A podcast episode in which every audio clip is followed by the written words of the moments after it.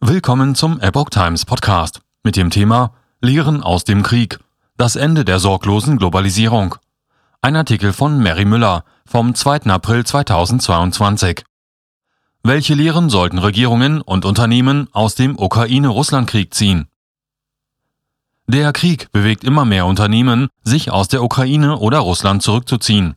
Regierungen überprüfen ihre Abhängigkeit, die Wirtschaft, ihre Lieferketten.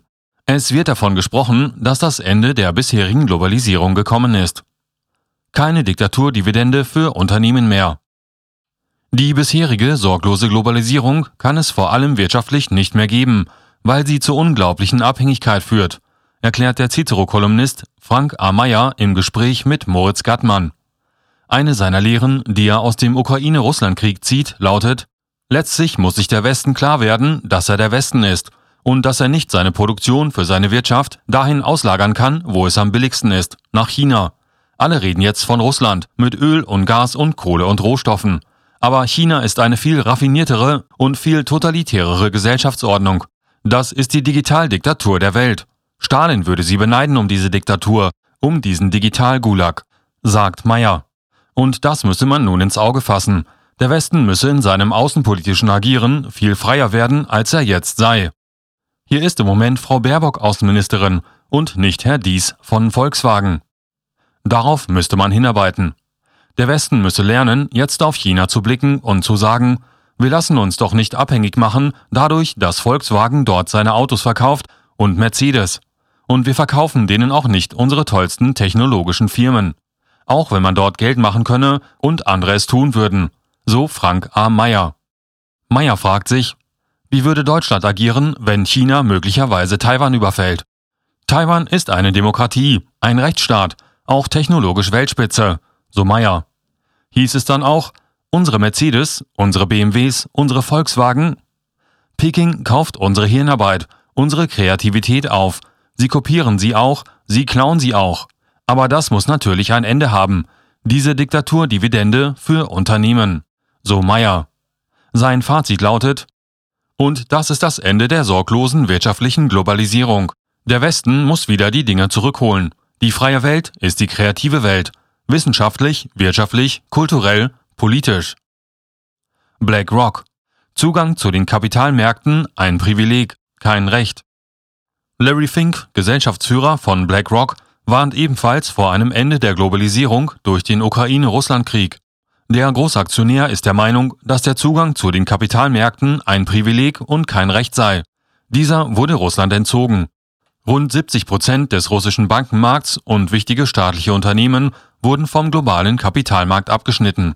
Die Staaten wurden veranlasst, ihre finanziellen und geschäftlichen Beziehungen zu Moskau neu zu bewerten und teilweise abzubrechen. Kapitalmärkte, Finanzinstitute und Unternehmen gingen über die von der Regierung verhängten Sanktionen hinaus. Sie beendeten im großen Stil langjährige Geschäfts- und Investitionsbeziehungen mit Russland, was zu einer Abkopplung Russlands von der Weltwirtschaft führt. Larry Fink wies in einem Brief an seine Aktionäre vom 24. März darauf hin, dass Unternehmen und Regierungen sich nun umorientieren müssten. Eine groß angelegte Neuausrichtung der Lieferketten wird von Natur aus inflationär sein, warnt Fink, und unweigerlich Herausforderungen für die Unternehmen mit sich bringen. Die Kosten werden steigen, der Druck auf die Gewinnspannen ebenfalls. Der Ukraine-Russland-Krieg wirke sich auch auf die Energiewende aus, bilanziert der New Yorker Vermögensberater. Der Fortschritt in Richtung Netto-Null-Emissionen verlangsamere sich.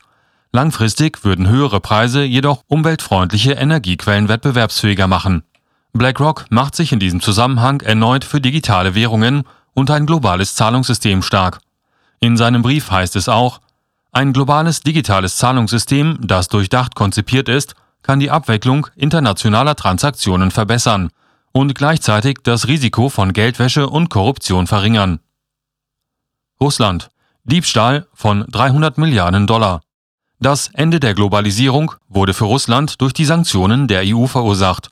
Dass russische Banken vom SWIFT-System ausgeschlossen wurden, bedeutet, dass das Land von fast allen internationalen Zahlungsströmen abgetrennt wurde.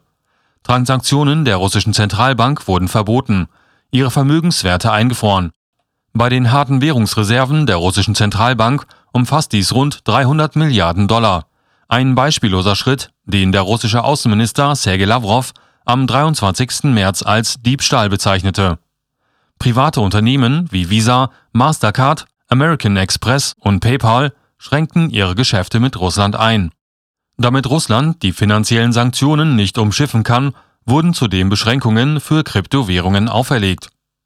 Regierungen und Unternehmen behalten die Sanktionen, die gegen Russland verhängt wurden, sehr genau im Auge. Neben dem finanziellen Krieg wurden umfangreiche Sanktionen auch im Bereich von Transport, Energie und Industrie verhängt.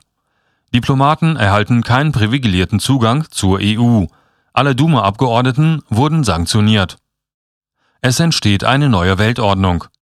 Lars Henrik Röller, oberster Wirtschaftsberater der früheren Kanzlerin Angela Merkel, beobachtet den Trend zur Deglobalisierung seit einigen Jahren.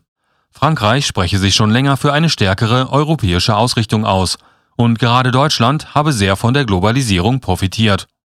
Als Exportland sollten wir versuchen, dass das Pendel nicht zu sehr Richtung Protektionismus ausschlägt. Aber das Risiko der Zweiteilung gibt es. Es entsteht eine neue Weltordnung, sagte er im Interview mit dem Handelsblatt. Eine Industriepolitik, die auf mehr Autarkie und Souveränität setzt, bringt mehr Sicherheit, hat aber ihren Preis, sagte Röller weiter. Deutschland sollte autarker werden, jedoch nicht übertreiben. Das Schlimmste sei, von einem Staat als Monopolisten abhängig zu sein, der andere Werte verfolgt. Die beste Antwort auf China sei, besser zusammenzuarbeiten und eine gute europäische Industriepolitik zu machen. Röller plädiert dabei auf staatliche Zurückhaltung. Soweit es möglich sei, sollten die Unternehmen ihre Entscheidungen selbst treffen. Allzu große Abhängigkeiten sollten vermieden werden. Doch, wenn deutsche Autohersteller die Hälfte ihres Gewinns in China machen, müssen sie sich fragen, ob das ein gesundes Verhältnis ist, sagt Lars Hendrik Röller.